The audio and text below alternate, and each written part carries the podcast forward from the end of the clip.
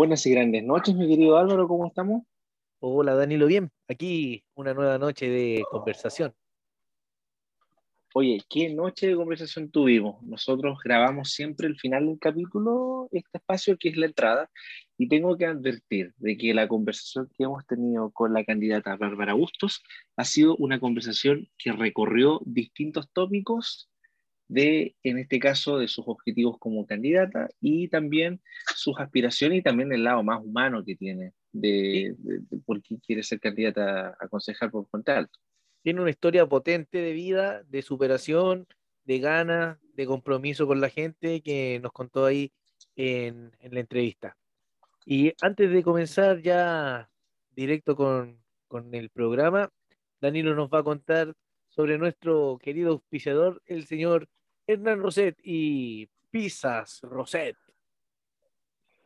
Así es, pues las mejores pizzas del sector de Luis Mate y Coquimbo y Malebrán son pizzas preparadas eh, caseras. Eh, tiene ahí Hernán un montón de ingredientes, una, también todo un equipo también que le ayuda en su trabajo culinario y tiene las mejores salsas, las mejores masas, las mejores preparaciones para toda la comunidad a precios muy convenientes. Sí, hay que seguirlo por el Instagram, pizzas-roset. Ahí están el menú, los precios y todos los accesorios, salsas, palitos de ajo, palitos de queso.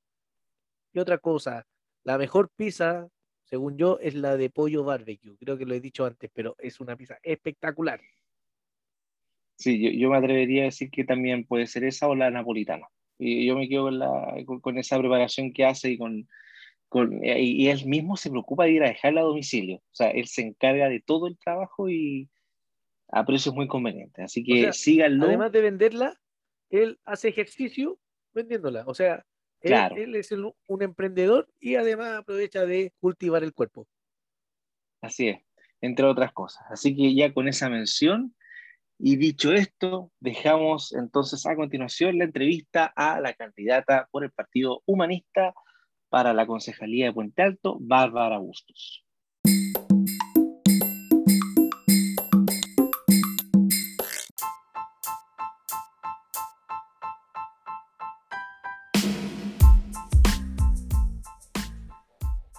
Hola, buenas noches a todos los que estén escuchando el programa de hoy. Esto es Distopía 84 y hoy nos encontramos junto a Bárbara Bustos, una nueva eh, candidata a concejal por Puente Alto. Nos acompaña el siempre alegre Danilo Picard.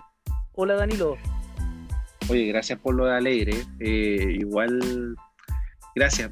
Es como muchas palabras para una sola definición, alegre. En este momento estoy súper contento, estoy con una sonrisa y bueno, con algo para tomar, pues, pues, hay que tratar de amenizar un poco. ¿Usted con qué está, amigo? ¿Qué está tomando? Yo estaba tomando agua soda, pero se me acabó y abrí una cervecita. Dice ah, ya. Volcanes del Sur. Ah, ah, ya, Volcanes del Sur. Yo pensaba que era Virgen del Sur. Ya, pero está bien. No, no, no, no, no, no, no voy por allá. ya, y luego yo estoy tomando acá, puta, yo estoy tomando bebida. una cana de traté de buscar y no tenía más, trago más fuerte. Tenía un cole mono, tengo guardado ahí, pero ese lo voy a guardar para el próximo año. Oye, si tenía un cole mono a esta altura, quiere decir que lo tenéis guardado del año pasado. Así que no, no vengáis aquí con. Es como, es, es, como el Bailey de los pobres. Así que ahí yo me quedo. Tengo un trago al fin de selección, Te, te, vamos a preguntar en enero del próximo año qué pasó con el cole mono y te apuesto que va a seguir guardado. Sí, sí. Así que no, pues, estamos en eso y bueno, ¿qué hacemos? Pues presentamos a la candidata como corresponde. ¿Tiene alguna reseña de ella o no? Puta, Danilo, ensayamos toda la semana. Oye, sí, toca a ti presentarla. Ya, bueno, yo, lo, mira, eh, nuestra invitada es militante ya desde hace un buen tiempo del Partido Humanista bajo el mismo partido, la misma colectividad, está en estos momentos siendo una de las candidatas, yo diría que es la candidata concejal por la Comuna de Puente Alto del Partido Humanista. Ha tenido en su vida también, bueno, es joven, estamos hablando que tiene ideas muy refrescantes que vamos a tratar de conversar con ella para conocerlas, para poder también reflexionar un poco respecto al escenario que hay en Puente Alto es una mujer, es madre, madre de dos hijos, eh, también trabajadora, ha vivido siempre en, la misma comuna, ha tenido también historias laborales ligadas a medios de comunicación, como también ahora en el área de educación. Y vamos a conocer un poquito más de las motivaciones que tiene nuestra candidata concejala invitada para este programa, Bárbara Bustos. Hola Bárbara. Hola chiquillos, ¿cómo están? Qué rico verlos. Gracias por la invitación. Gracias por recibirme. Oye, es tarde, es tarde, pero estamos con todo el ánimo y las ganas de querer conversar con ustedes. Ahí está yo súper atenta a, lo que están compartiendo, ¿no? Yo quería contarles que estoy tomando tecito, más fome que ustedes, así que ah, tecito para el mío, tecito, porque está, está ladito, está ladito estos últimos días, así que yo, yo soy veranista, amo el verano y ya cuando empieza a hacer frío ya no, me da depresión. Nada, así que chicos, muchas gracias por la invitación. Se está notando ya el, cambio de estación. Está haciendo bastante. Es verdad, es verdad. Vamos a poner en contexto. Y Danilo, Danilo, ayúdame con la fecha. Hoy día es sábado, ¿cuánto? Sábado 20. 20 de marzo ya es otoño. Estamos súper cerca del 11 de, abril. Estamos a cuánto del 11 de abril? Tres semanas, ¿no? no queda nada. Dos semanas y un poquito más. Dos semanas y un poquito más. No queda nada. Oye, Bárbara ya va a empezar a, hacerte preguntas. Eh, tú, hablemos más o menos hace un año atrás. ¿Tú te veías eh, siendo candidata a concejala? Mira, es una súper buena pregunta, porque la verdad es que, como bien decía Danilo eh, en la presentación, yo soy militante del Partido Comunista desde 2013 más o menos, hartos años atrás, pero con una activación más, o sea, mucho mayor, yo creo que hace unos dos años. ¿Ya? Y en ese transitar, o poco más de dos años, entonces en este transitar se me, se me plantea la idea de ser candidata pero yo lo veía algo como súper lejano, como bien poco probable, eh, como una idea muy futuro, ¿no? Y bueno, empezó a pasar el tiempo, empezó a pasar el tiempo y la verdad es que esa idea de poder llegar a una concejalía se fue, se fue acercando y finalmente hoy día ya estamos en plena campaña y como recién lo comentaban ustedes, ya pronto a las elecciones. Así que eh, la verdad es que fue algo conversado, fue algo planeado, como, como ideado, también conversado mucho con la familia, porque uno también en esta situación expone a los suyos, a los seres queridos, al papá, a la familia, a los hijos sobre todo. Danilo también comentaba que yo tengo dos hijos que hoy día son adolescentes, eh, por tanto también hay un tema importante ahí. La decisión no solo pasa por la mamá, sino que también en el en la conversación, ¿no? En la decisión de, de, lo que implica ser candidato, más allá de que uno vaya a salir electo o no, ser candidato ya es una exposición grande para las familias. Así que hace un año atrás, como tú me preguntabas, sí lo venía tanteando, pero lo veía muy lejos y la verdad es que de repente llegó el día y ya estábamos en marcha. Oye, qué, interesante eso, se nos olvida a veces, porque uno ve la, figura de verdad ahí, el candidato, el rostro, pero detrás de esa persona hay un montón de gente que puede verse afectada también en, esta, en este tipo de decisiones. Para que vamos a hablar del tiempo, o sea, eh, en estos momentos lo que es las campañas prácticamente eh, los candidatos están dejando los pies en la calle para darse a conocer, precisamente porque tampoco nos acompaña el tema de, espacios, lugares, por culpa de la famosa pandemia que nos tiene a todos confinados, ya estamos, no sé cuántas comunas, cerca de la mitad está en cuarentenada, eh, y eso los complica a todos, salvo a aquellos que tienen la posibilidad de salir en medios de comunicación. ¿Qué piensas tú? encuentras que está haciendo, en cierta forma, una carrera un poco desigual para llegar a la misma meta con otros candidatos? Lo que pasa es que yo lo veo desde un poquito antes. Yo creo que, que el periodo de campaña es un periodo justamente de, de, visualización para los candidatos, pero uno tiene trabajo desde antes con la gente. O sea, nosotros los humanistas venimos trabajando y yo me considero parte, ¿no? Porque soy parte de, de, este, de esta organización, pero en Puente Alto los humanistas están hace 40 años.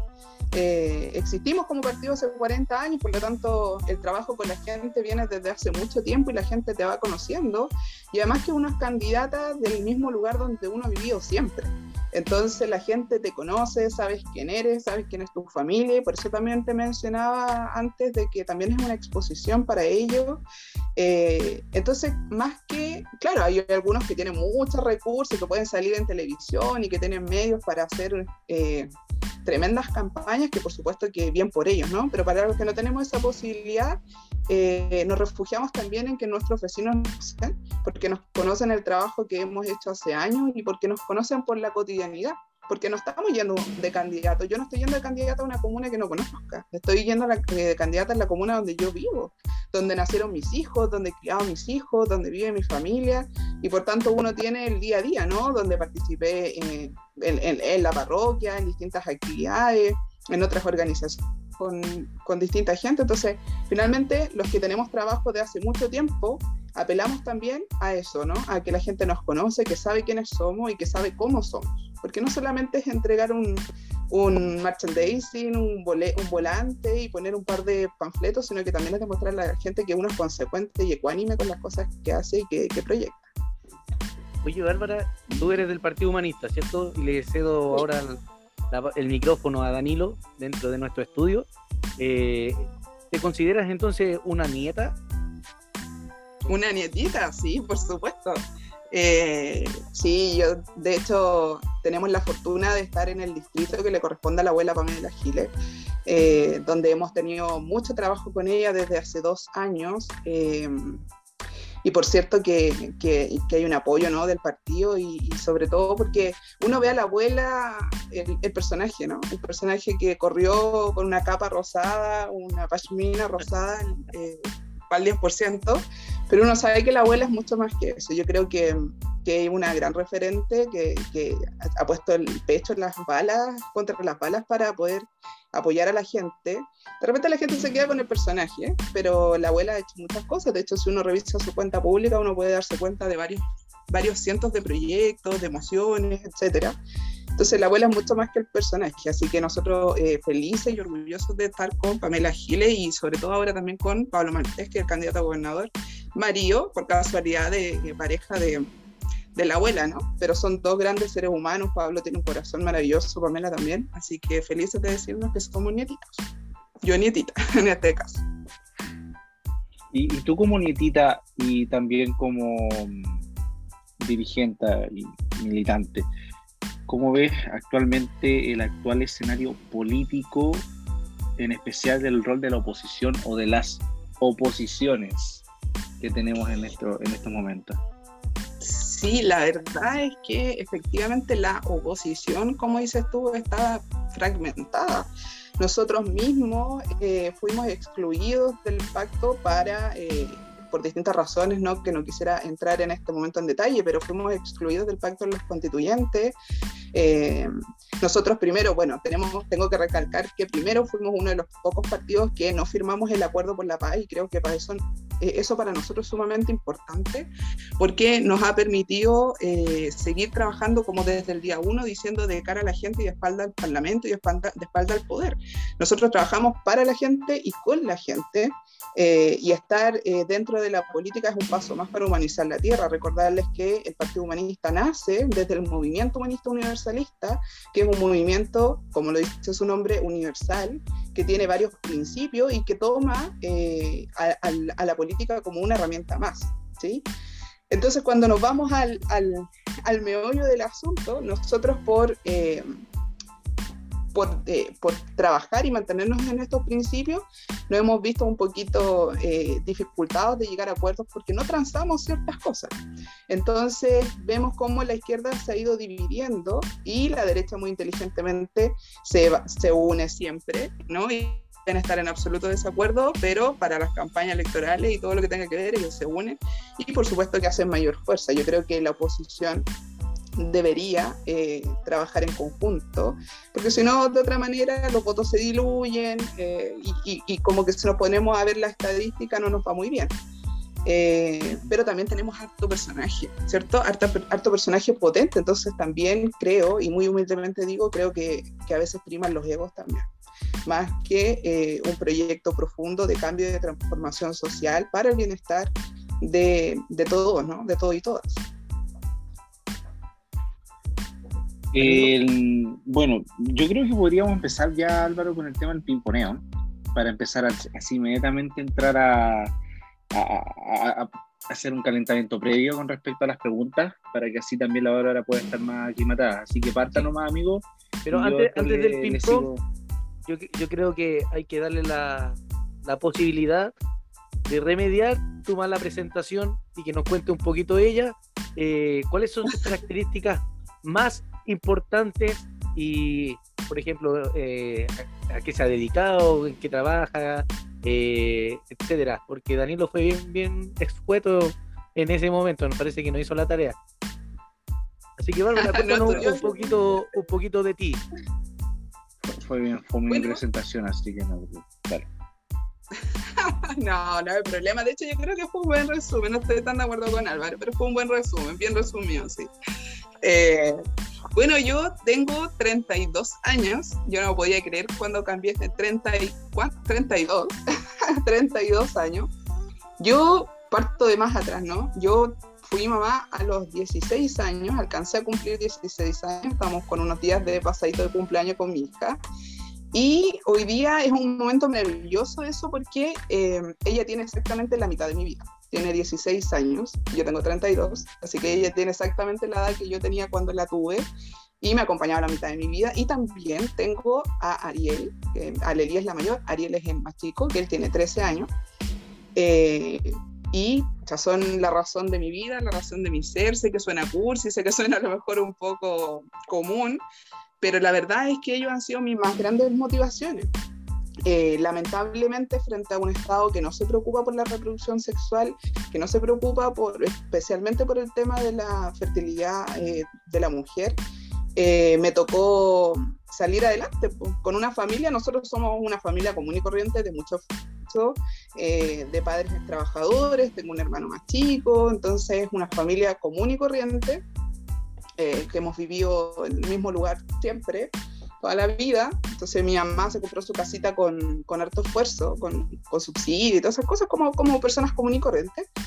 Entonces a mí me tocó salir adelante porque quedé embarazada, que en ese tiempo, hace 16 años atrás, era súper extraño. Entonces toda la gente eh, claro, las críticas, el cuestionamiento, te echaste a perder la vida, no vas a poder hacer nada, y frente a toda esa crítica, yo dije, no, pues, no, pues esto no puede ser, porque yo quiero lo mejor para mis hijos, y no importa si eh, la gente está de acuerdo o no, yo voy a estudiar, y esa fue mi meta.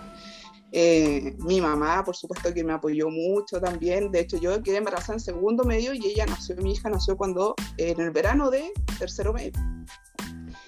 Y ahí yo, bueno, yo pensé también, claro, en un momento uno dice, ¿qué voy a hacer? ¿Cierto? Entonces mi mamá me inscribe en la nocturna, en el, en el Liceo 115 de Puente Alto, y yo salgo entonces a trabajar en el día y en la noche a estudiar. Para terminar tercero medio, cuarto medio retomo el estudio como de jornada completa, ¿no? En la mañana. y quedo embarazada de la quedó embarazada el chico. Entonces de ahí yo dije, no, nunca más voy a soltar nada porque eh, yo tengo dos niñitos ya que cuidar y que criar. Y bueno, y en ese tiempo, cuarto medio, 2006, fue la época de la Revolución Pingüina, donde yo fui dirigente y, y nos tomamos el colegio y bueno, todo lo que sabemos, las marchas, todas esas cosas. Entonces termino cuarto mes y me pongo a estudiar comunicación audiovisual y por eso Danilo decía en un comienzo que yo tuve un pasado como en, los medios de comunicación, porque efectivamente yo trabajé 10 años en medios de comunicación, trabajé siempre en prensa, en Canal 13, TVN, 24 horas y CNN Chile y en paralelo, años después, porque es muy sacrificado el tema de los turnos, los horarios, sobre todo en prensa, entonces entré a la pedagogía casi como con una apuesta. Entré a estudiar pedagogía general básica y me enamoré. Me enamoré de la carrera, dije esto, es lo que yo quería y particularmente de las matemáticas.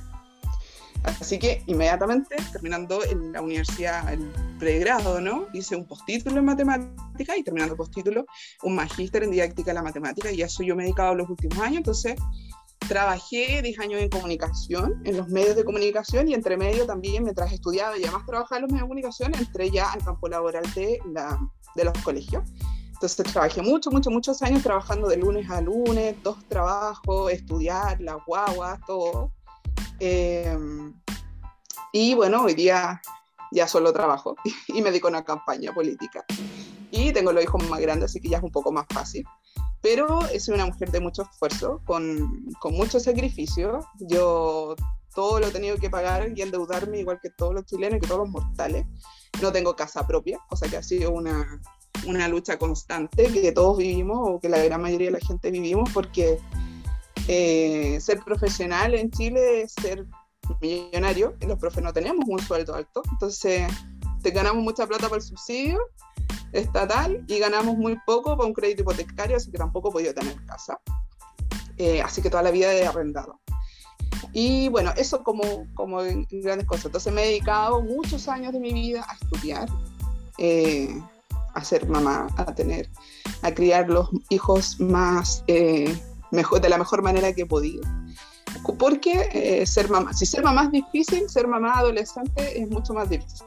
Así que eso a grandes rasgos. Bueno, y además complementar con todo lo que tiene que ver con, con los temas políticos y sociales, porque eso, eso siempre ha estado, siempre ha estado en las cosas que yo he hecho. Así que eso como a grandes rasgos, chiquillo. no estuvo tan mala mi presentación. No estuvo tan mala mi presentación. Que se te quedaron varias cosas en el camino. Nombré lo esencial. no, oye, que, no. Eh, impactante el, el tema de, ser madre adolescente, o sea, es una realidad. Mira, yo trabajo en un colegio de adultos y lo veo mucho. Y por desgracia no todos tienen la mentalidad que tú, que tú estás aquí planteando, sino que muchos quieren terminar de estudiar para poder irse a trabajar y esa es su meta, solo trabajar, trabajar, trabajar. ¿Para qué vamos a hablar de, temas políticos, de organización? Y, y, y de repente te da rabia que las personas no se den cuenta que el ser humano se compone de más que solamente trabajar. Bueno, y eso también es culpa de un poco del sistema en el que estamos nosotros viviendo. Eh, muy, muy, muy fuerte creo que es que tan joven haya sido mamá, ¿verdad? De dos niños y, también muy fuerte que hayas podido estudiar lo que tú querías y salir adelante con más de un trabajo. O sea, eh, felicitaciones por eso, porque demuestra que, que cuando se quiere se puede, ¿cierto? Y además Además, antes de darte la palabra, eh, también felicitarte por, eh, ingresar a un mundo que, también es bastante machista, que el mundo de la política, y en este momento ser, ser parte de, o ser posibilidad de lograr un cambio en cuanto a esto, porque si vamos a ver lo que es el Consejo de Puente Alto, 10 concejales, eh, no sé cuántos son mujeres, creo que son dos o tres, no, no es más que eso. nuevamente vemos que el tema político está dominado por los hombres. Eso netamente es un tema de costumbre y de pensar que hay cosas que hacen bien los hombres y cosas que hacen bien las mujeres. Y en cierta forma eh, segmentar o ahí separar cuáles son los roles de cada uno. Pues, si nos puedes contar un poco lo, si ha sido duro o no eh, eh, pertenecer a este mundo de la política. Sí, antes, antes me gustaría agregar una cosita con respecto a, que, a lo que yo te contaba y que te agradezco tus palabras respecto a, mi biografía, ¿no? Eh, no, solo, no solo es ser madre adolescente, sino que también es ser madre soltera. Que, que, ahí uno empieza a recurrir a todas las redes de apoyo que tengas. Y yo en un principio decía, es muy difícil ser mamá eh, en Chile y es muy difícil ser mamá adolescente y es mucho más difícil ser mamá adolescente y ser mamá soltera porque no hay ninguna ayuda. Cuando yo estudié no había la cuna, eh, como que en las universidades, en los colegios no tenían esas ventajas, eso hay algunos que, sí tienen, todavía estamos ahí en camino, en desarrollo, eh, pero, pero ¿sabes qué? Después de yo estudiar tanto, de trabajar tanto, eh, hoy día me doy cuenta de que más allá de que haya sido mi decisión, yo siento que no están las oportunidades para todos. ¿Por qué? Me pregunto, ¿por qué en Chile ser mamá o papá adolescente significa que nunca más vas a poder hacer nada? Creo que hay una cuestión cultural, pero también creo que hay una cuestión de que no hay oportunidades reales. ¿Sí? En Chile, por ejemplo, en el municipio de, de Puente Alto, el año pasado se gastaron solo 24 millones de pesos, según el último informe de la Contraloría, en el tema de reproducción sexual de la mujer. 24 millones de pesos, siendo una comuna tan poblada, ¿no? Entonces, con tanto índice de embarazos adolescentes, ¿en dónde estamos poniendo el ojo? Entonces, claro, mucho esfuerzo, pero podríamos tener mejores posibilidades, mejores oportunidades, eh, apoyar mejor con programas, eh, se ha ido mejorando sin duda a nivel nacional, pero todavía estamos con, con un camino bastante pedregoso en este sentido porque eh, falta, falta más apoyo, falta educación sexual, faltan un montón de otras cosas más para poder evitar esto, ¿sí? Yo me siento orgullosa de lo que he logrado, pero no quiero que otras niñas tengan que pasar por todas las dificultades que yo tuve porque el Estado tiene que garantizarle eh, cierta tranquilidad. ¿sí? Y ojalá evitemos los embarazos adolescentes por sobre toda manera, ¿cierto? Y respecto a lo que tú me preguntas de la política, eh, ¿sabes qué? Yo tengo la fortuna de estar en un partido que es eh, súper diverso, súper diverso, ¿sí? Tenemos de todo, nosotros nos sentimos orgullosísimos de tener toda esta diversidad, acogemos, abrimos los brazos a todo tipo de, a todas las diversidades eh, pero no por eso no estamos filtrados también o, o del machismo, ¿no? Que, que, impera en nuestra sociedad chilena actualmente. Eh, pero tengo la fortuna, ¿no? Y nosotros estamos haciendo un trabajo súper importante de rescatar el rol de la mujer. Pero efectivamente, cuando salimos de la burbuja del partido, nos encontramos con eh, una discriminación súper grande, porque la mujer todavía existe, la, la, presión de que la mujer no tiene la misma capacidad, comillas, de ejercer como eh, el, hombre. Y cuando vemos personajes importantes que se revelan dentro de la política, como es Pamela Giles, por ejemplo, y otras diputadas, son menospreciadas porque el hombre parece ser más culto, más serio, eh, con una parsimonia más grande, qué sé yo. Entonces sí se ve. Yo creo que este es tiempo de mujer de hecho, vamos a construir y diseñar una nueva constitución que es paritaria, donde decimos el 50% de los que van a redactar la constitución somos mujeres. Entonces es tiempo de mujer.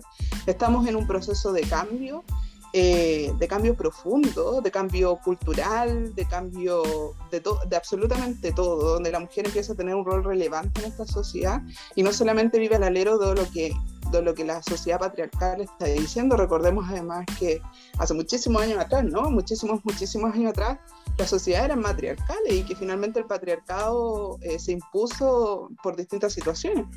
Eh, por ningún motivo yo apelo a que la mujer vale más que el hombre, ni mucho bueno, yo creo finalmente en la igualdad y, y, así lo proclamamos nosotros los humanistas, el ser humano como valor central, eh, donde todos y todas somos iguales en derechos, en características, no por evidente, evidentemente, ¿no? Pero pareciera que todavía existe este tipo de discriminación respecto al rol que puede ejercer las mujeres dentro de política. Y de hecho, si miramos estadísticas nuevamente, podemos ver que solo un 28%, si no me equivoco, eh, de mujeres participan en política, así que estamos felices de enfrentar este desafío y efectivamente cambiar un poquito el tema del, Consejo Municipal, particularmente en Puente Alto.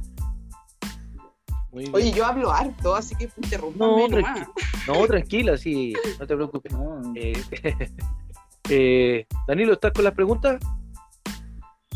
Eh, sí, sí, tengo las preguntas, tengo las preguntas. Que, me fui la volada también con lo que estaba hablando la así que está súper bueno. Así que yo creo que a medida que hagamos el ping-pong ahí vamos a, desmenuzar un poco más lo que, lo que ha planteado para, para poder conocer un poco más de, sus ideas. Pero yo quiero conocer, bueno, a la Bárbara, pero a la Bárbara del, colegio. Bárbara, ¿qué tipo de estudiante eras? Oh, la mañoña. Súper ñoña. Yo de verdad cuando escucho historias de amigos que dicen, no sé, la enseñanza me hicimos la cimarra, que se yo, carreteábamos. No, yo siempre fui, eh, no sé si tan estudiosa, así como de sentarme a estudiar y dedicar horas a estudiar, no sé si tanto, pero sí tenía muy, muy buenas notas, entonces siempre eh, estaba dentro de los primeros lugares. Eh, me juntaba con todas las niñas más ordenaditas, muy, muy tranquila, nunca tuve una anotación negativa. No recuerdo que me hayan llamado el apoderado, si alguna vez pasó, no me acuerdo, le voy a preguntar a mi mamá, pero súper ñoña. Entonces, ahí voy a hacer un paréntesis y recordar un poquito de la vida, ¿no? Por eso fue tan extraño también que la Bárbara quedara embarazada a los 15 años, porque era una niña tan estudiosa, ¿no? Así que en el colegio, muy, muy ñoña. Oye, y eh, a ver, me perdí, y ahora sí. Eh, ¿Tenías algún apodo que, que, puedas contar en el colegio o cuando joven? No, mira, a lo más me dicen Barbie. Toda la vida me han dicho Barbie, pero por el nombre, así que no, cero, cero apodo, cero, cero apodo. Muy, muy muñoña, muy fome. ya, esta es una pregunta rápida. El primer nombre que se te venga a la cabeza. Futuro presidente. Pamela Gil. Sigue Danilo. Perro o gato. Gato. Invierno, verano. Verano. ¿Porra o matea? Matea. ¿Comida rápida favorita? Papa frita. ¿Deporte favorito? Ninguno, dormir. Puede ser considerado deporte, deberían haber olimpiadas de eso, yo conozco varios. Lo primero que haces ante un terremoto. Ir a ver a mis niños. ¿Deportista favorito? Mm, no, no tengo. el deporte no es lo mío. ¿Votas en todas las elecciones? Todas, todas, todas. ¿Plaza Italia o Plaza Dignidad? Dignidad, todo el rato. Eh, ¿Osandón o Codina? Me abstengo. Puede, decir paso, el paso está, está ah, aprobado. perfecto, paso. La, vi o Jadwe. Me quedo en la casa. País favorito. País favorito, Chile. ¿Aborto o provida? Aborto. El nombre del restaurante o el local de comida rápida favorito que tú tengáis en mente en estos momentos. Ay, ay. Eh, que ya no existe, no, me acuerdo el nombre, pero era un carrito que estaba en, Luis Mate, entre, entre Malebrán y Ejército. Estaba hace un tiempo atrás y me encantaba ir a comprar completa ahí, pero no me acuerdo el nombre. mm, ¿Tu barrio favorito? No, disculpa, Danilo. Tu barrio favorito, Dale, dale. Barrio favorito de Bárbara Augusto. ¿Cuáles son? Barrio favorito. ¿Barrio favorito como de Puente? ¿O es la pregunta? ¿Qué parte de Puente te no, yo creo. No, yo, yo creo que donde vivo yo, que es en Los Productores, es, una, es un bonito barrio porque vive gente ahí hace muchos años, ¿sí? Como barrio todavía que uno conoce a los vecinos de toda la vida. Pero no es tan bonito como a la vista, ¿sí? Como que todo, está, un poquito descuidado ahí por la municipalidad, así que si pudiéramos decir como a la vista, eh, Está difícil, está difícil. No, yo me quedo con los productores, me quedo ahí con mi villa, sí. Oye, Bárbara, oye, Danilo, pues Danilo. Ya, pues, sí. Voy a acabar las preguntas. Que yo me embalo, pues, amigo. Me, me embalo, pues. me embalo, ya. Oye, Bárbara, pero ahí hay un tema interesante. Dice que el barrio, ¿verdad? Los productores están un poco abandonados. Eh, ¿Tú piensas que hay mayor inversión en algunos lugares de puente en estos momentos que en otros? O sea, sí, yo creo sin duda, porque por ejemplo los productores es un barrio que ya lleva, ¿cuántos años tendrá en esas casas? ¿Tendrán 30 años, poquito menos? Eh, y tenemos mala luminaria, a lo más se ve un poco como que pintan las calles, ¿no? Pero las calles están en mal estado, la luminaria no funciona, eh, hay una parte importante donde no hay mucho, eh, ¿cómo se llama? las micro, ¿no? Pasa la micro como por la esquina, pero no, no, no, llega a todos lados. Eh, los colectivos recién hace un par de años atrás empezaron a avanzar un poco más allá, como para poder avanzar hasta calle Coquimbo, ¿no? que cambiamos ya de villa, pero seguían un poco de largo.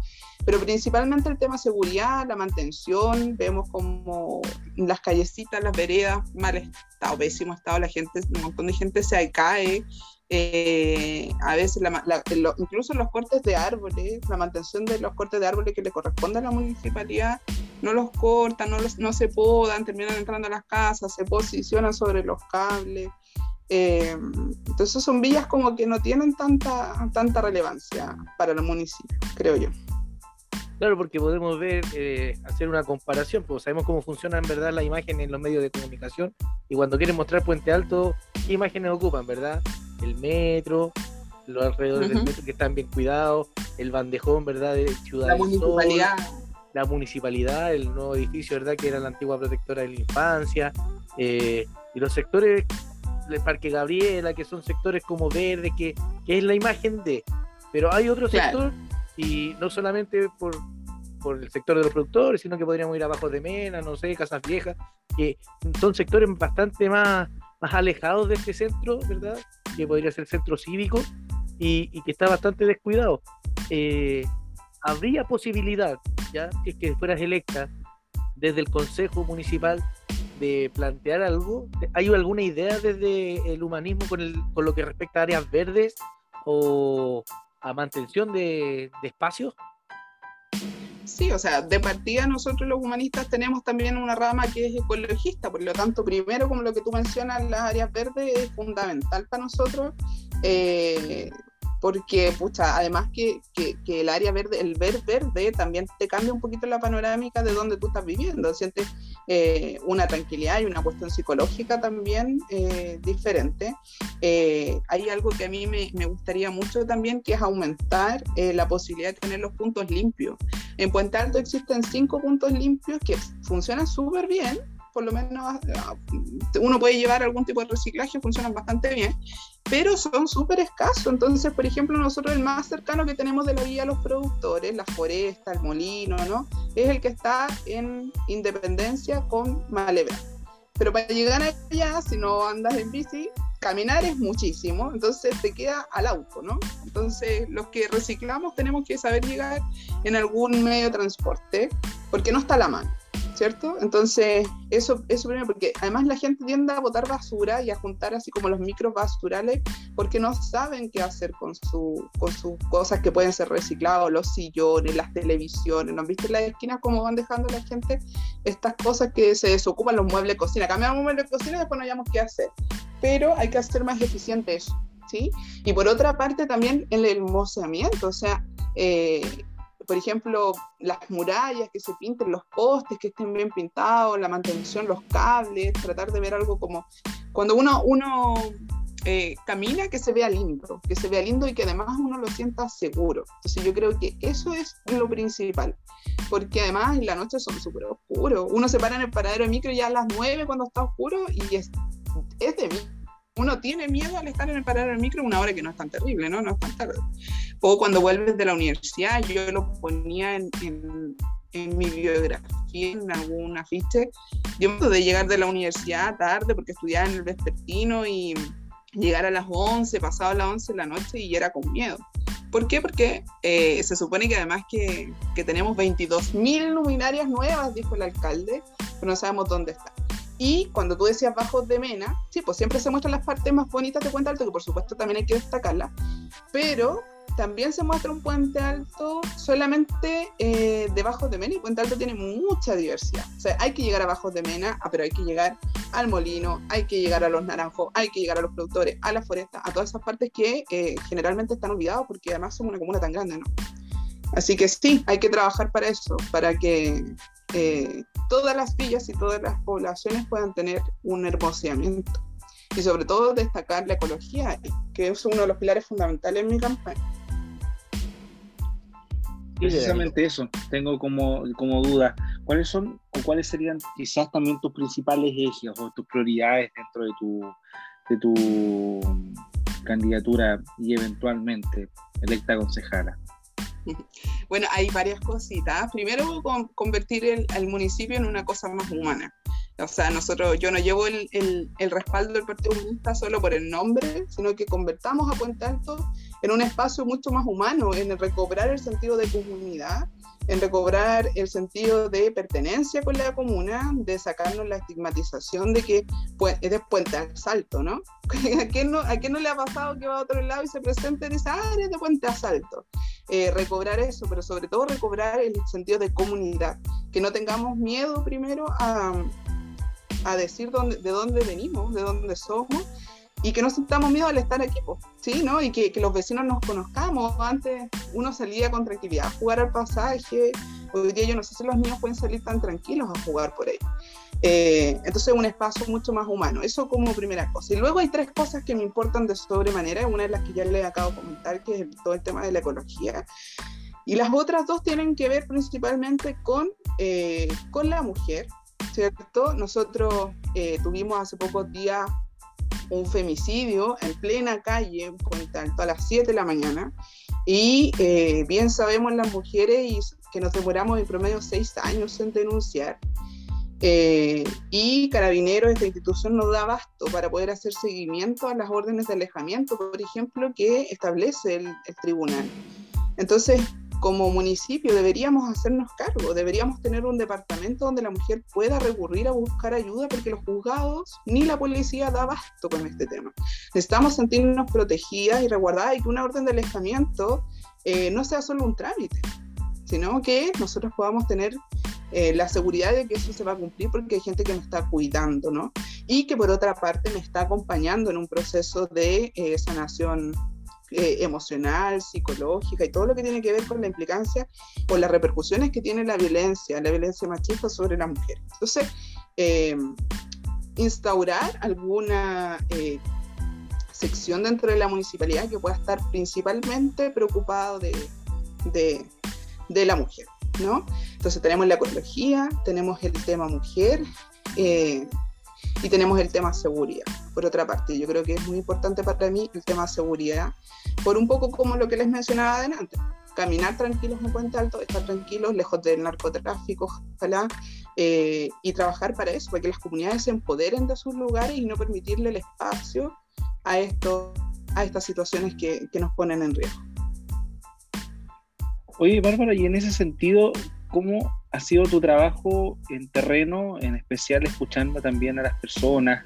¿Cómo ha sido también, no, no, no de tu perspectiva así como ya personal, sino que viéndolo también desde el punto de vista colectivo, comunitario, cómo, cómo ves también plasmadas las necesidades que tienen las personas respecto cuando se acercan a ti o tú les dices, yo soy candidata concejal por Puente Alto, ¿qué te dicen las personas? Te dicen, oiga, eh, eh, quiero que, no sé, mejores áreas verdes, más iluminación, seguridad. ¿Cuáles son los tópicos que siempre salen cuando conversan contigo con respecto a tu candidatura?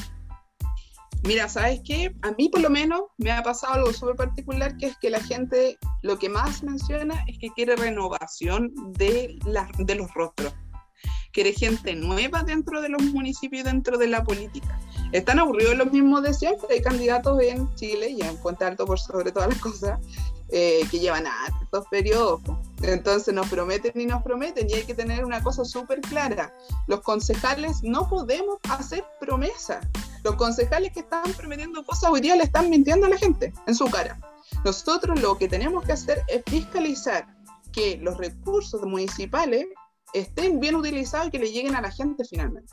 Ah, pero quiero hacer un paréntesis. Hay otra cosa súper importante que dentro de los pilares que, que, de mi campaña es la transparencia. Sí, perdone que me pasé de un, tema a otro, ¿no? Es que no, no lo voy acordando. lo voy relacionando. La transparencia, nosotros somos una de las pocas comunas que no transmiten los consejos, que no transmiten los consejos municipales. Y pucha, si yo quisiera ser muy mal pensada, yo diría, el consejo actual está compuesto por siete concejales de derecha y tres concejales de centro izquierda eh, y el alcalde de derecha. Entonces, ¿por qué no transmitimos los consejos? ¿Por qué no podemos ver qué es lo que dijo mi concejal por el que yo voté, qué es lo que está aprobando o qué está rechazando el concejal por el que yo voté y cuáles son, por qué no hacer una cuenta pública, ¿no? Decir, mira, yo estoy haciendo esto y esto otro. Yo creo que la transparencia es fundamental. Entonces, retomando la pregunta, yo soy súper sincera con la gente que yo a usted no le puedo prometer absolutamente nada. Lo que le puedo garantizar es que lo que yo quiero hacer es hacer una real fiscalización y lo más transparente posible para que usted sepa qué es lo que hace. A nosotros en la comuna, no sé, ustedes me pueden corregir, pero yo al menos en mi vida adulta, ¿no? De los 18 así para adelante, no recuerdo alguna vez que me hayan preguntado cuál es el cuenta alto que yo quiero. O que me hayan preguntado en qué quiero que se gasten los recursos de la comuna. ¿A ustedes les ha pasado? a mí, a mí no jamás me han preguntado. Entonces, eh, eso es una de las cosas que yo quiero impulsar, transparencia. Y eso es lo que yo puedo prometerle a la gente, que yo al menos voy a fiscalizar que los recursos eh, se gasten correctamente, que le lleguen a la gente, que le lleguen a la gente efectivamente y que además esto sea transparentado para el público, conocimiento de todo y todas. Claro, llega a ser un poco irrisorio que en siglo XXI, ¿verdad? Año 2021 ya, y que sea tan difícil hacer una transmisión por Facebook, ¿verdad? Te creo, los colegios, yo conozco varios colegios que no tienen internet por el sector en el que están, pero en el municipio eh, internet tienen y, pueden transmitir perfectamente por alguna página eh, los consejos. O sea, nosotros mismos estamos haciendo una transmisión. ¿Cuál es el miedo a mostrar lo que haces como concejal? Que estás recibiendo un sueldo eh, con plata de todos los chilenos, que además tuviste la confianza de miles de personas que votaron por ti ¿por qué temer a mostrar lo que tú haces? Eso es lo que yo propongo, ¿no? Que yo sé que no le puedo prometer a lo mejor a la señora ponerle el área verde ahí justo donde ella quisiera, eh, pero sí puedo asegurarle que el presupuesto que hay para áreas verdes se gaste en áreas verdes y no se ha llevado a otra, a otra situación, ¿no? Que hemos visto cuántas, en, las noticias nosotros siempre vemos cómo eh, los presupuestos en las municipalidades los gastan en una cosa, después quedan debiendo en otra, ¿no? Sino que fiscalizar el eficiente uso de los recursos que dispone la municipalidad. La bicicleta eterna, la que uno hace en la casa, también se hace, en, entidades fiscales. Eh, hay un reportaje en el The Clinic, no sé si lo habrán visto, donde eh, se hacía un, informe de los recursos que llegaban por COVID. Generalmente, dependiendo de la, em, de la empresa, perdón, de la comuna, eh, según la cantidad también de habitantes, llegaba una cantidad de plata. Y en muchas de esas comunas no se utilizó todo el dinero. ¿Y qué pasó? Se hizo un perdonazo y quedó a libre disposición. Que también eso en cierta forma tergiversa la, el, funcionamiento de, estas entidades, porque si te quedaste, no sé, con... Eh, hablaban del municipio de Maipú, habría que ver Puente Alto, no me acuerdo. Pero Maipú que se quedó como con 1.200 millones a libre disposición, esos 1.200 millones claramente sirven para tapar hoyo y continuar como si no hubiera pasado nada. Pero era plata destinada a las familias que están pasándolo mal por, por culpa del coronavirus. Pero bueno, esas son políticas del nivel central ahí. Son otros los que tienen que dar la explicación. Eh, Danilo, sigamos con el ping-pong. Bárbara, tú también nos puedes interrumpir y decir, eh, quiero hablar algo sobre esto. No hay problema. Obvio, obvio, es espacio. Bárbara, película favorita. Ay, Diario de una pasión. Vamos, eh, banda, ¿Banda de rock o banda de sound? Rock. ¿Sí? ¿Qué, grupo, te gusta? Ah, yo, yo soy amante aquí en mi casa, amamos a Queen. Ese es un, rock más, más, antiguo, ¿no? Pero amamos a Queen, Cerati, por sobre todas las cosas. Yo canto todo Cerati aquí, ponemos la música todo chancho. Ese es mi, mi música. ¿Cerati o Soda Stereo también? Mira, yo prefiero más Cerati, pero Soda Stereo también. También. No sé, es algo raro porque a mí también me gusta más Cerati que Soda Stereo. Son detalles. oye, ¿y viste la película de Freddie Mercury? Sí, la vi, la vi, tuve la posibilidad eh, de verla cuando, ¿cómo se llama? Cuando las dan antes que la abran a todo el público. Danilo sabe. Van Premier, puede eh, ser. La Van Premier. Tuve, tuve, esa posibilidad y, y, la verdad es que no la amé. La amé la película, es igual, igual, todos, así como que se parecen todos, todos son iguales. Y la historia súper bien contada, así que la misma. Bárbara, plato de comida que mejor te queda. ninguno. ¿Ninguno? No, puede ser. Yo creo que las legumbres después de que las aprendí a hacer, porque yo no sabía cocinar, yo compraba todo congelado. Fui la mujer más feliz de la vida cuando descubrí que vendían carbonada congelada en el supermercado. Pero después aprendí, porque todas esas cuestiones son muy caras y poco saludables, así que aprendí a cocinar. Entonces los porotos con tallarines, con rienda, maravilloso. Oye, eh, hagamos una pausa ahí. Eh, ¿Se debería enseñar, por ejemplo, a los niños en el colegio a cocinar? No sé, una duda como un ramo. No sé, un eh, taller, algo. como un taller. Mira qué difícil, yo creo que no me lo había cuestionado, pero yo creo que más que cocinar, así como el cocinar, yo creo que sí es importante como el tema de la economía doméstica. Cuando yo me acuerdo como que mi mamá nos contaba de que, que ella cuando eran más chicos tenían así como ramos que le hablaban de, de, un montón de cosas, ¿cachai? Como de la vida diaria, ¿no? De, hasta cómo llenar un cheque. Yo de verdad esas cosas todavía no las termino de entender, no pago nunca con un cheque, no tengo idea cómo funciona. Pero sí eso se enseñaba antes, entonces como cosas que sirvan para la vida, para la vida en vez de, de, de otras cosas. Creo que sí podría ser, ¿eh? lo, voy a, lo voy a pensar mejor. Sigue, Danilo. eh, ¿Fiesta clandestina o misa? Dormir. Amor platónico. Amor platónico. No, ya, ya no, no, no, me acuerdo de alguno, en este momento no tengo ninguno, así que creo que pasa. En educación, perdonazo al CAE y Fondo Solidario. Perdonazo a todos. Educación gratuita para todos y todas. ¿Es posible la educación gratuita? Yo creo que es posible, económicamente hablando, yo creo que es posible, si nosotros entendiéramos que la educación, o terminábamos de entender que la educación no puede ser un lucro. Ahora, los mecanismos para entrar a la universidad son los que hay que mejorar, cuestionar, pero yo creo que sí es posible. Educación gratuita para todos y todas.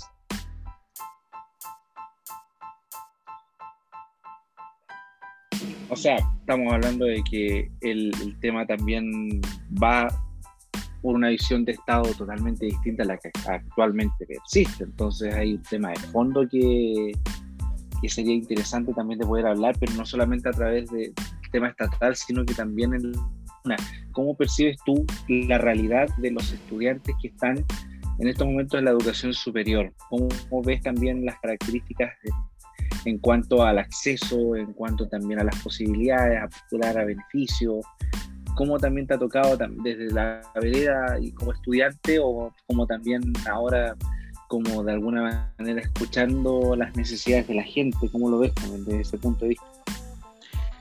O sea, a ver, hoy día tenemos, porque la, para, para Chile la educación, nosotros tenemos libertad de enseñanza, ¿no? Y eso permite que haya, de cierta manera, eh, lucro ¿no? en la educación.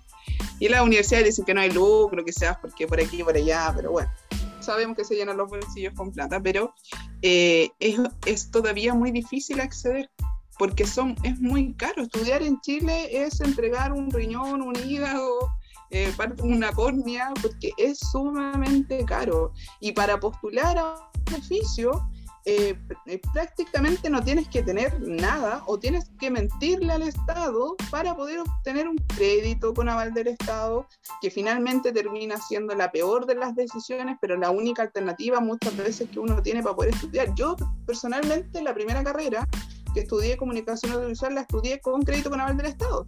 Eso fue en el año 2007 y yo termino de pagar esa carrera habiendo tenido otra carrera, un postítulo y un magíster y termino de pagar la primera en 2031. Entonces, no, no se entiende cómo en Chile nosotros tenemos que endeudarnos tanto, tanto, tanto para poder llegar a ser profesionales, para sacar una carrera técnica o para sacar una carrera universitaria.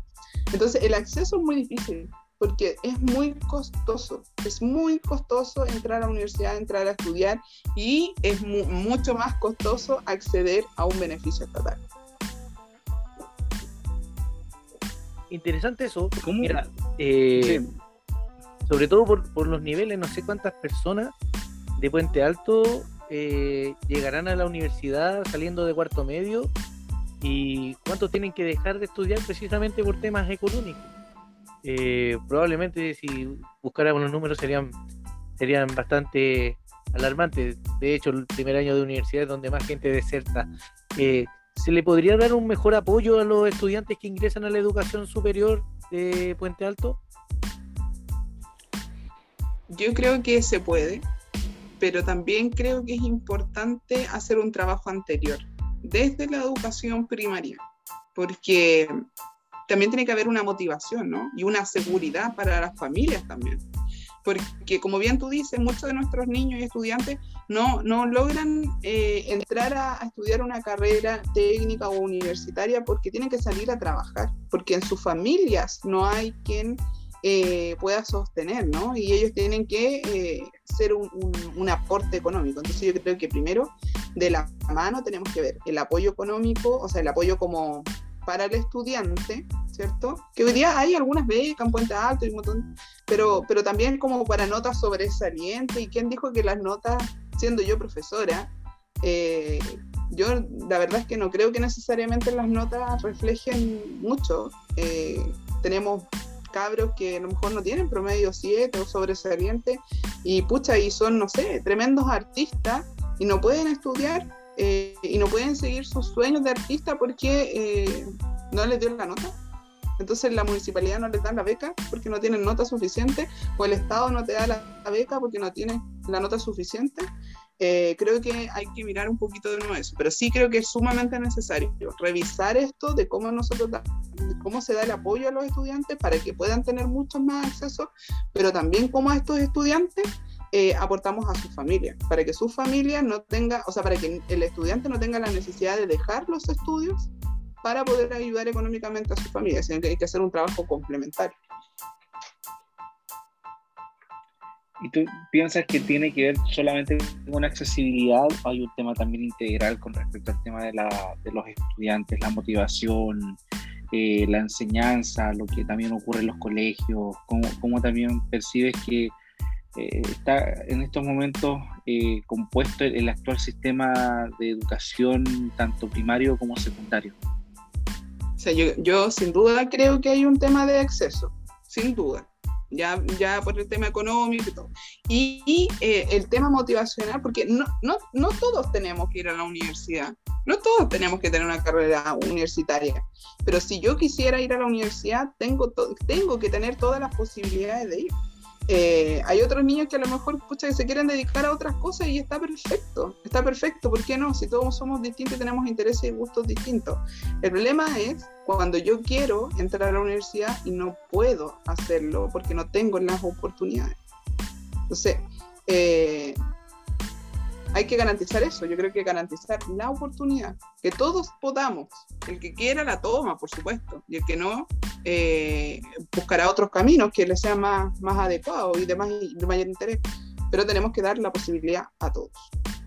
Y desde tu visión de profesora, Danilo, perdón, desde tu posición de, de profesora, eh, ¿qué opinión tienes de los colegios municipales acá en la comuna? Mira, sin duda yo creo que había un avance, ¿cierto? Pero yo creo que todavía podemos hacer un poquito más. Eh, el colegio municipal parte desde una gestión, eh, desde, la, desde, la, desde la gestión para adelante, eh, desde cómo son nuestros profesores tratados, cuál es la estabilidad que tienen nuestros profesores, eh, las evaluaciones que tienen, de ahí para adelante para poder entregar una educación de calidad y concepto de calidad que es súper difícil de, definir. No me pidan a mí hoy día definir calidad, pero es muy, eh, es muy difícil, ¿no? Pero yo creo que todavía hay que avanzar, hay que avanzar un poquito más. Yo cuando estudié en el 115 hace varios años atrás ya era era, no sé, era, era complejo. Eh, creo que todavía lo es, así que todavía tenemos que echarle ahí una miradita a cómo, cómo trabajamos con los colegios municipales, y que además tenemos tantos, ¿no? Son tantos colegios municipales.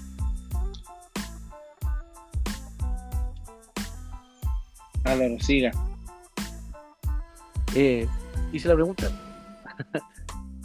Mira, ah, eh, eh, no, no, no, es complejo el tema, es complejo el tema de, los colegios y eh, sobre todo los colegios municipales. O sea, en Puente Alto hay muchos colegios, hay colegios que están reconocidos, hay colegios que, son eh, mal mirados también, eh, mucho por el tema también de los resultados CIMSE, resultados PSU, que seguimos en esta lógica del exitismo, ¿verdad?, en cuanto a pruebas estandarizadas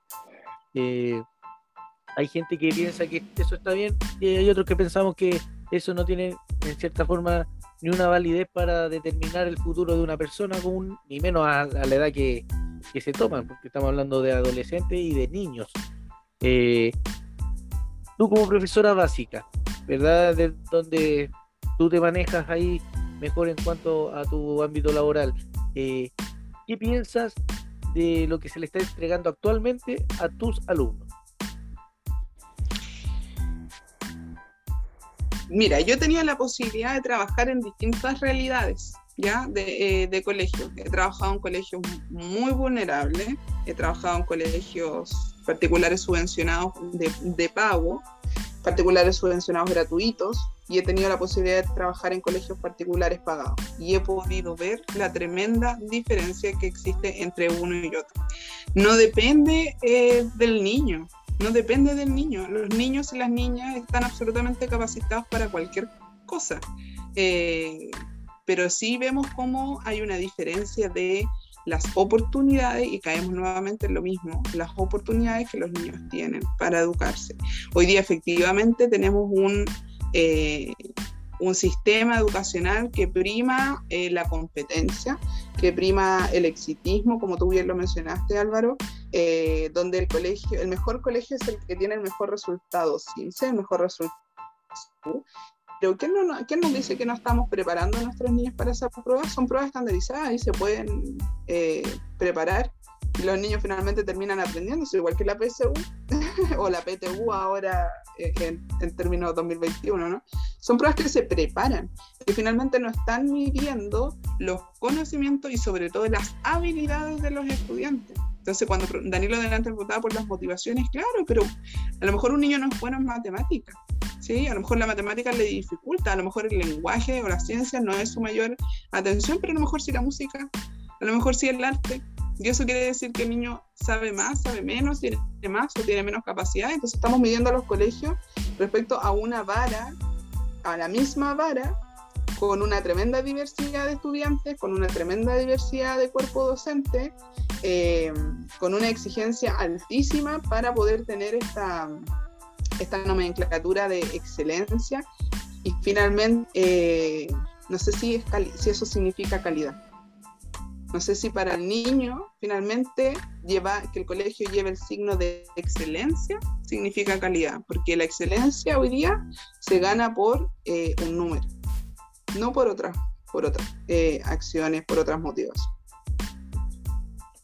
Esto que también está por, la, por el tema de los eh, docentes o lo que actualmente existe con respecto al tema de la carrera docente, el portafolio, no sé, pongámonos desde el lado más, como, más duro, aunque suene mal, pero hay docentes que pagan por el portafolio para no hacerlo porque también tienen otras presiones y saben perfectamente que al momento de hacer eso habitarían como de alguna manera, eh, claro, es un trabajo que, que, les están exigiendo, pero también tienen otras responsabilidades y prefieren pagar para evitar el, dilatar ese tema. Entonces, eh, actualmente como también hay un tema muy de, fondo que es la sobrecarga que existe, eh, por otro lado las exigencias del colegio, estamos hablando también, esto es algo súper transversal, pero que a lo mejor vemos muy patente, muy reflejado también al momento de hablar, y tú misma lo has dicho, de, hablar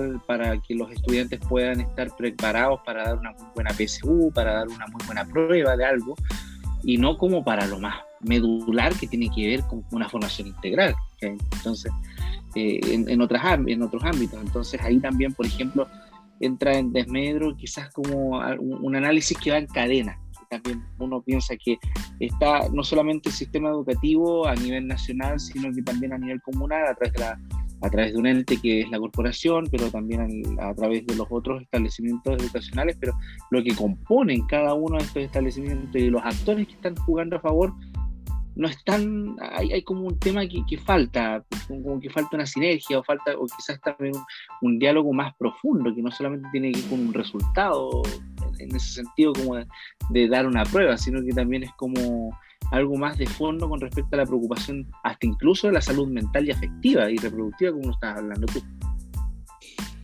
Mira, yo soy una convencida de que nosotros los profesores somos uno de los gremios que más trabajamos, y aquí voy a recordar al, ministro de Economía, ¿no? Lucas Palacio, que hace una semana atrás se le ocurrió tratarnos de flojos que no queríamos trabajar.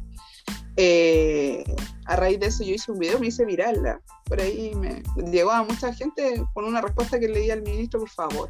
O sea, los profesores eh, somos los más mal pagados, somos una profesión muy mal pagada y que tenemos tremenda responsabilidad social.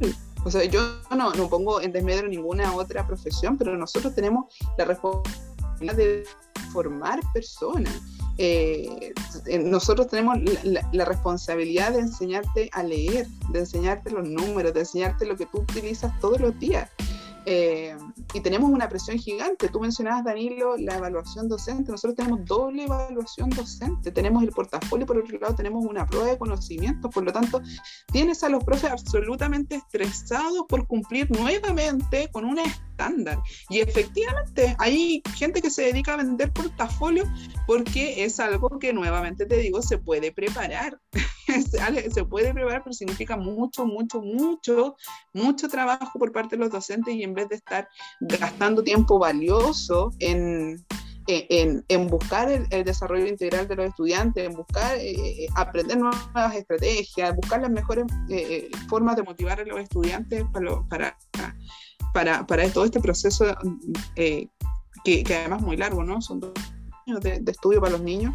perdemos tiempo relevante en evaluarnos. Yo tuve, yo hice el portafolio, ya no me acuerdo qué año, 2018, 2017, y de verdad que fue un año caótico, porque es mucho, mucho preparar. Entonces, finalmente, bueno, ¿por qué? ¿Cuándo hablamos de excelencia? ¿El profesor es excelente porque prepara el mejor portafolio? ¿O el profesor es de excelencia porque de verdad busca el desarrollo integral de sus estudiantes y, está trabajando bien? No sé qué, cuál es la, la, la misión, o sea, la visión que tiene eh, este, este estado ¿no? del profesor, este gobierno principalmente. ¿Qué, ¿Qué, es lo que espera de los Yo creo que aquí se, se, van mezclando muchas cosas. O sea, si vamos a seguir pendiente y evaluando estándares para todos iguales, eh, no sé si vamos por buen camino. Yo lo pongo en duda.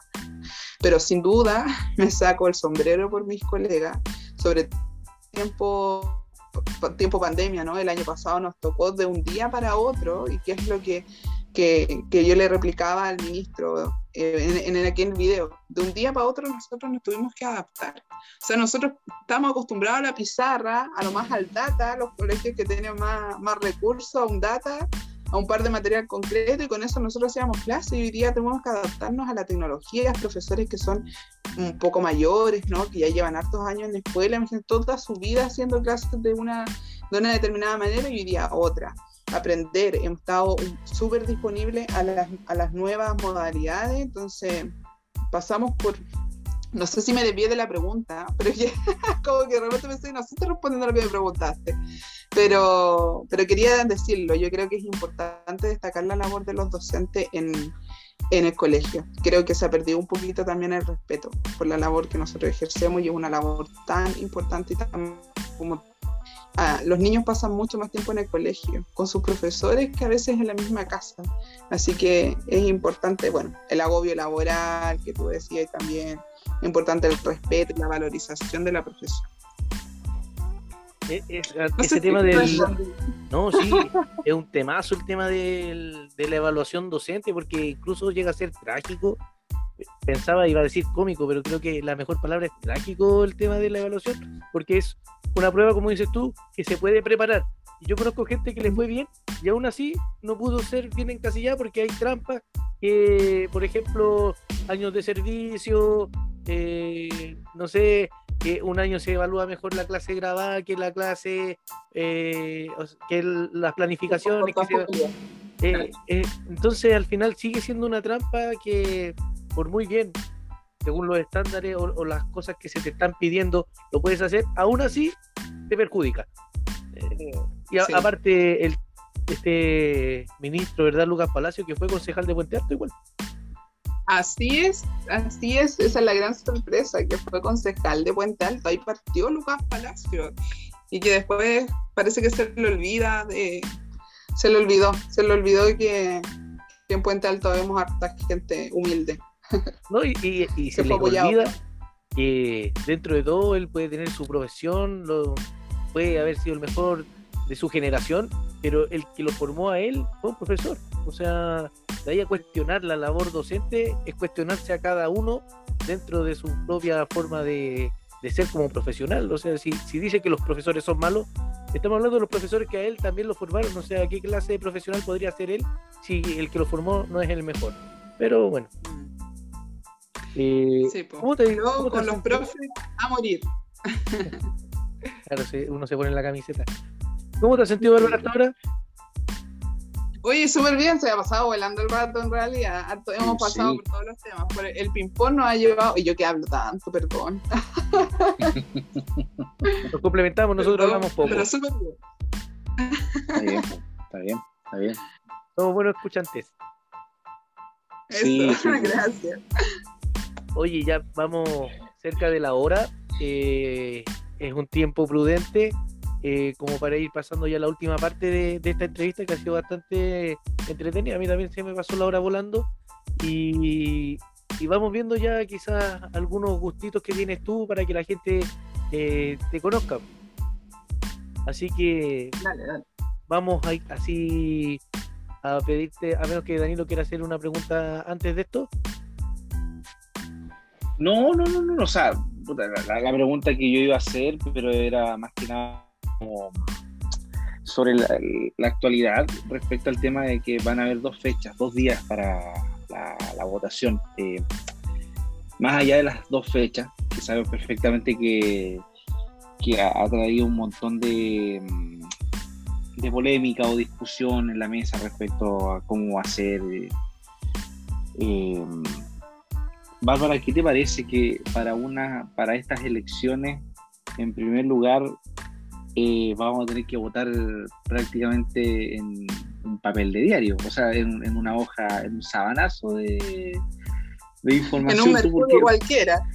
Eh, yo no iba a decir el mercurio, pero sí, podemos decir un papelógrafo. Formato tabloide. Un papelógrafo. Un tabloide. Eh, ¿Tú estás en qué? ¿Cuál es tu, tu código? ¿Verdad que dieron los números? Es una patente, la, la broma, es una patente de agua. Es, hoy, nosotros nos enteramos ayer. El amigo Cervel se demoró un montón en liberar los números, un montón. Solo sabíamos las letras que eran X y Y para la lista Dignidad ahora, esa es nuestra lista. Pa Subpacto Humanicemos Chile. Ahí vamos a buscar, vamos de a poco, a ver dónde nos ubicamos. Somos más de 70 candidatos concejales, son 7, 8 listas. Entonces, primero tenemos que buscar la lista eh, Dignidad ahora. ¿Ya? Después tenemos que ir al subpacto Humanicemos Chile.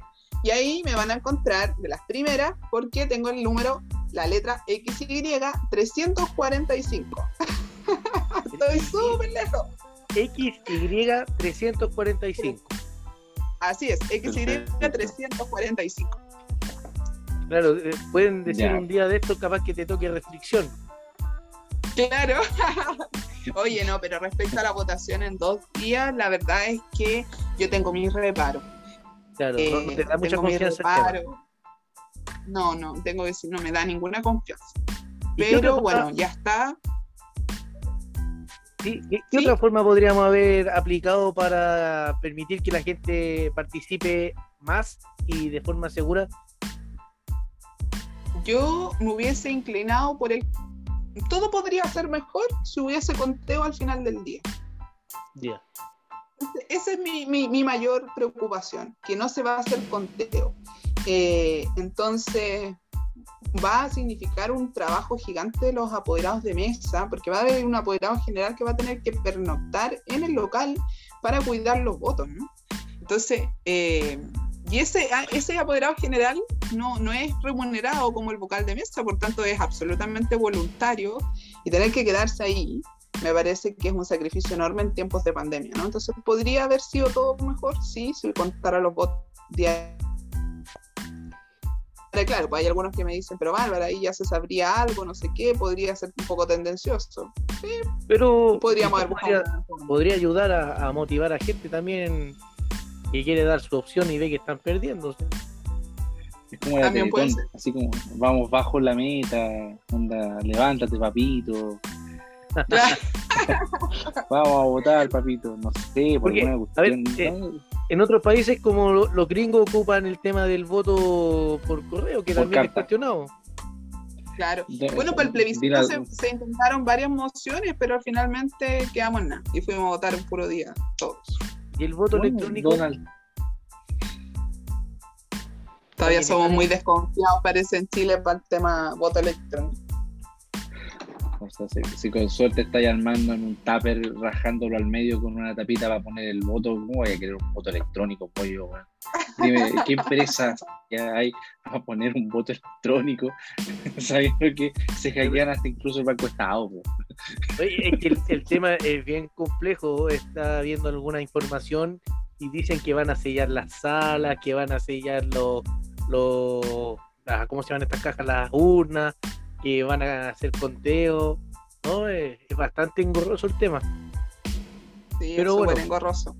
Veremos cómo, ya está. es. Claro, aquellos que aquellos candidatos que acarrean van a tener que gastar plata dos días. Oye, que no se puede, ah, es ilegal, no se puede, por si acaso, hay que estar atento ahí, ojo al charqui. Oye, ¿cómo están ustedes con apoderados? El tema de los apoderados y sobre todo en una elección tan grande y de tantas cosas, eh, va, a ser fundamental para defender los votos, ya sea de constituyentes, de concejales, de alcaldes. Eh, si quieres, te damos el espacio para que invites gente a participar, que le des quizás algún contacto. Expliquemos lo que es un apoderado de mesa.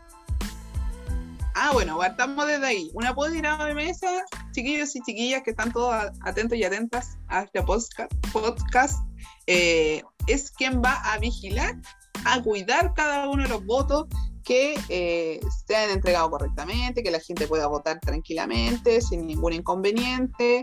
Eh, y después, sobre todo, el momento más importante, el momento del conteo, que se haga un conteo limpio, claro y transparente, prolijo, ¿cierto? Entonces, eh, que los nulos sean nulos efectivamente, que los blancos sean blancos, que la elección esté correcta, que se note claramente, ¿sí? Que haya un solo candidato en la papeleta. Eh, y entonces este proceso es absolutamente voluntario y nosotros los humanistas estamos levantando ya nuestra red de apoderados de mesa y también de apoderados generales. Así que quienes tengan la, intención de ir a cuidar estos votitos que evidentemente se pueden poner en contacto conmigo, eh, porque además yo contarles que soy la presidenta regional metropolitana del Partido Humanista, por tanto también tengo que eh, procurar que este proceso sea limpio y transparente para todas las comunas del gran, de la gran región metropolitana. Así que nada, pues me pueden escribir ahí, Bárbara Bustos, concejala, ustedes me buscan Instagram y Facebook, Twitter también, y me escribe un mensaje y me dice, ahora yo quiero ser apoderada de mesa, y yo feliz lo inscribo. Oye, interesante porque eh, dentro de, todo lo que se viene, que ya poquito tiempo, van a ser quizás capacitación para los apoderados. Cualquier persona puede ser apoderado. Una persona que no sea apoderado puede objetar un voto, por ejemplo. No, o sea, cualquier persona puede ser apoderado de mes. De eso no hay ninguna complicación. Sí, nosotros esperamos tener capacitaciones, como lo hicimos para el plebiscito. Nosotros tuvimos capacitaciones nacionales. Eh, como Partido Comunista nos preocupamos de eso. Eh, así que ahí se le explica todo cómo es el proceso, cuáles son los documentos que tiene que estar atento, etcétera. Eh, pero sí, pues queda bastante poco, así que hay que apurarse más. Y nosotros evidentemente nos preocupamos de todo el tema sanitario, sus kits de, alcohol gel, mascarilla y esas cosas. Otra cosita, que, bueno, a mí me han pasado varias cosas cuando voy a votar, pero, por ejemplo, las mesas pueden cerrar antes de la hora estipulada.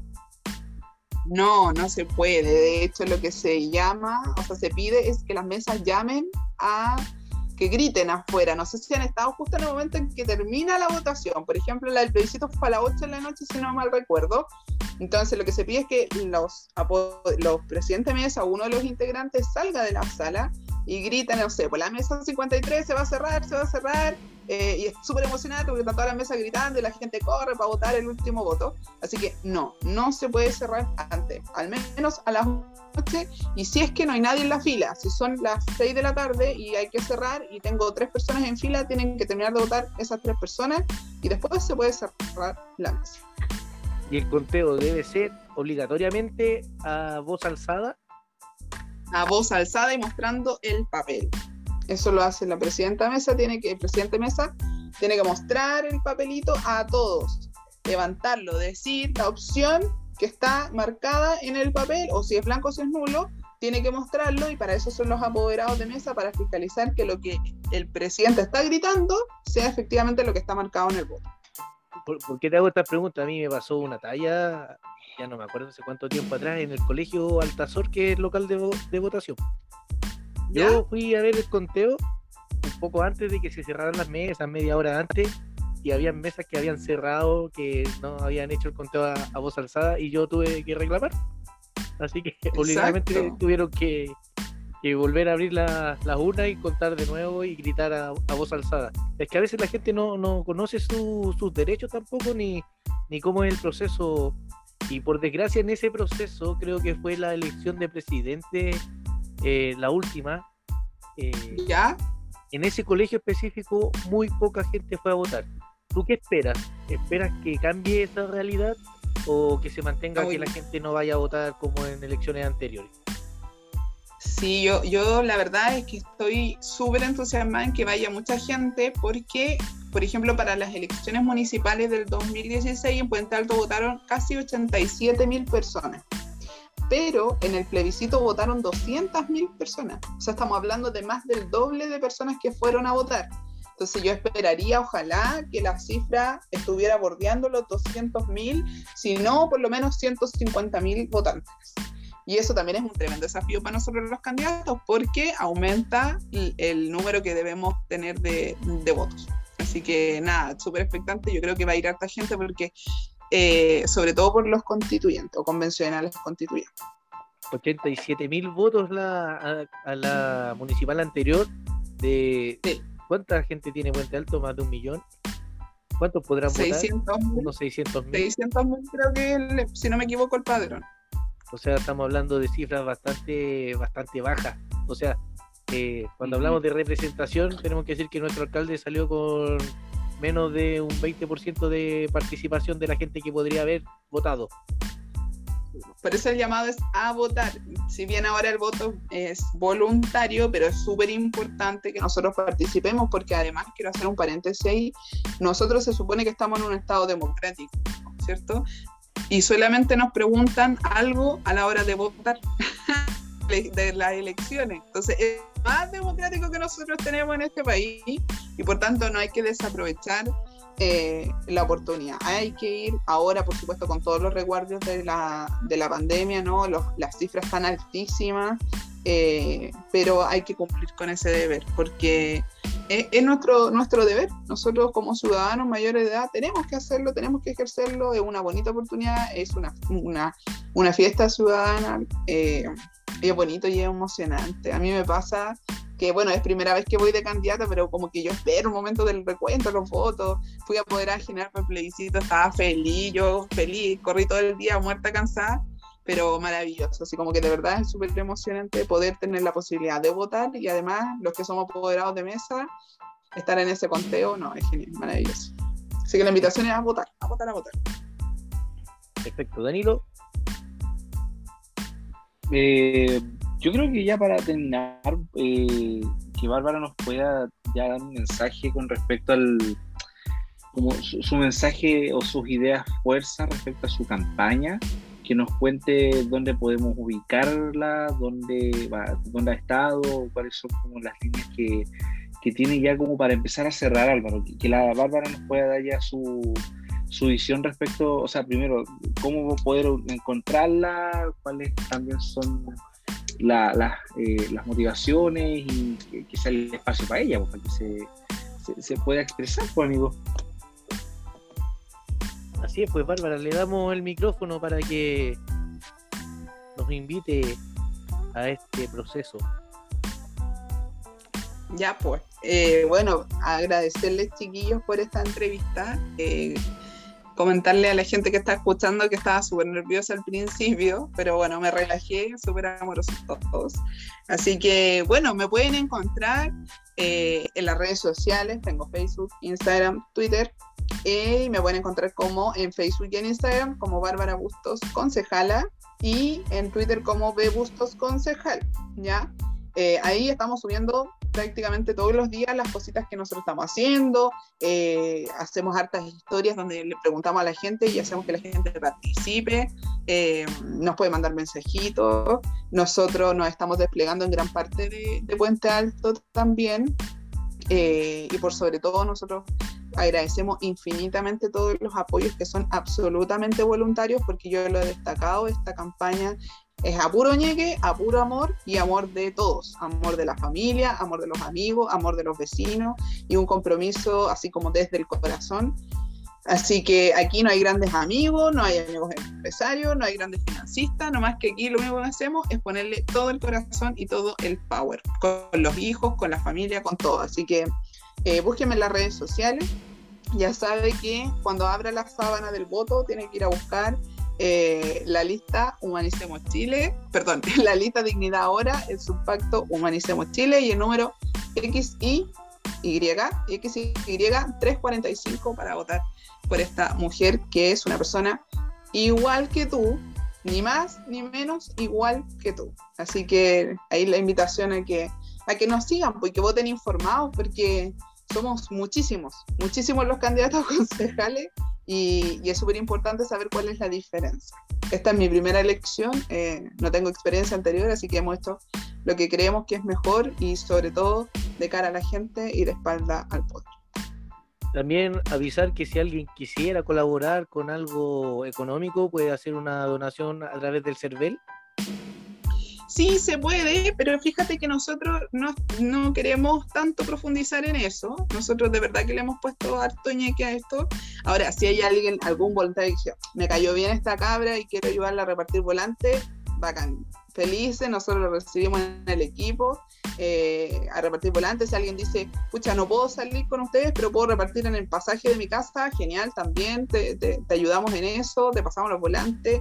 Si alguien dice, Bárbara, yo te presto mi casa para que pongáis una paloma, también bienvenido sea. Nosotros de verdad que todo lo que, se que pueda hacer ayuda, eh, lo agradecemos. Así que eh, no, estamos pidiendo plata, pero sí queremos y agradecemos los aportes voluntarios. Perfecto. Bien, pues. Danilo. Yo creo, yo creo que con eso ya cerramos eh, esta pequeña conversación que tuvimos con la Bárbara. Mira, nos extendimos harto, ya son las 12.25. Eh, es súper oportuno eh, a la hora porque también cada minuto que pasa es vital, quizás para la candidatura que tiene ella, como también para los numerosos candidatos de, a concejales y también a constituyentes y a gobernadores y a todos los que se van a presentar durante los, los dos días de votación, los días 10 y 11 de abril. Entonces, yo creo que con esto, Álvaro, cerramos ya esta conversación con la Bárbara, agradecerle primero a ella por su disponibilidad, eh, tal como lo hemos conversado con ella, hemos conversado también con otras personas y nuestro espíritu es seguir, seguir indagando un poco sobre las motivaciones, sobre lo que tienen también los deseos de cada una de las personas y dejamos el espacio abierto para quienes escuchen esto, para que sigan también, si alguien, algún candidato o candidata concejal, inmediatamente nos contacte para que podamos también entrevistarlo y hacer también este, este pequeño espacio con ellos para poder conversar. Así que eso, pues, mi querido Álvaro, yo no, por mi parte no tengo nada más que agregar. Y agradecerte, Bárbara, fue muy entretenida la conversación. Eh, bueno, también quizás adquirir quizás un compromiso si usted el 12 de abril, estoy bien, ¿verdad? El 12 de abril sale concejala, la podemos llamar y, volver a invitar a conversar.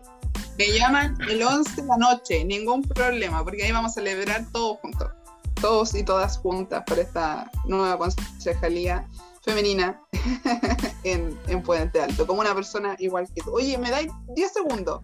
Quiero dejarles también invitados y invitadas a que eh, sigan a mis candidatos, ¿no? Porque yo también tengo que votar por constituyentes, tengo que votar por gobernadores. Así que eh, les dejo invitado a que sigan. Hernán Palma es mi candidato constituyente, que es un médico, médico humanista, que lleva muchísimos años trabajando en el distrito, eh, las comunas de Puente Alto, la Florida y todas las que componen el, el distrito 12.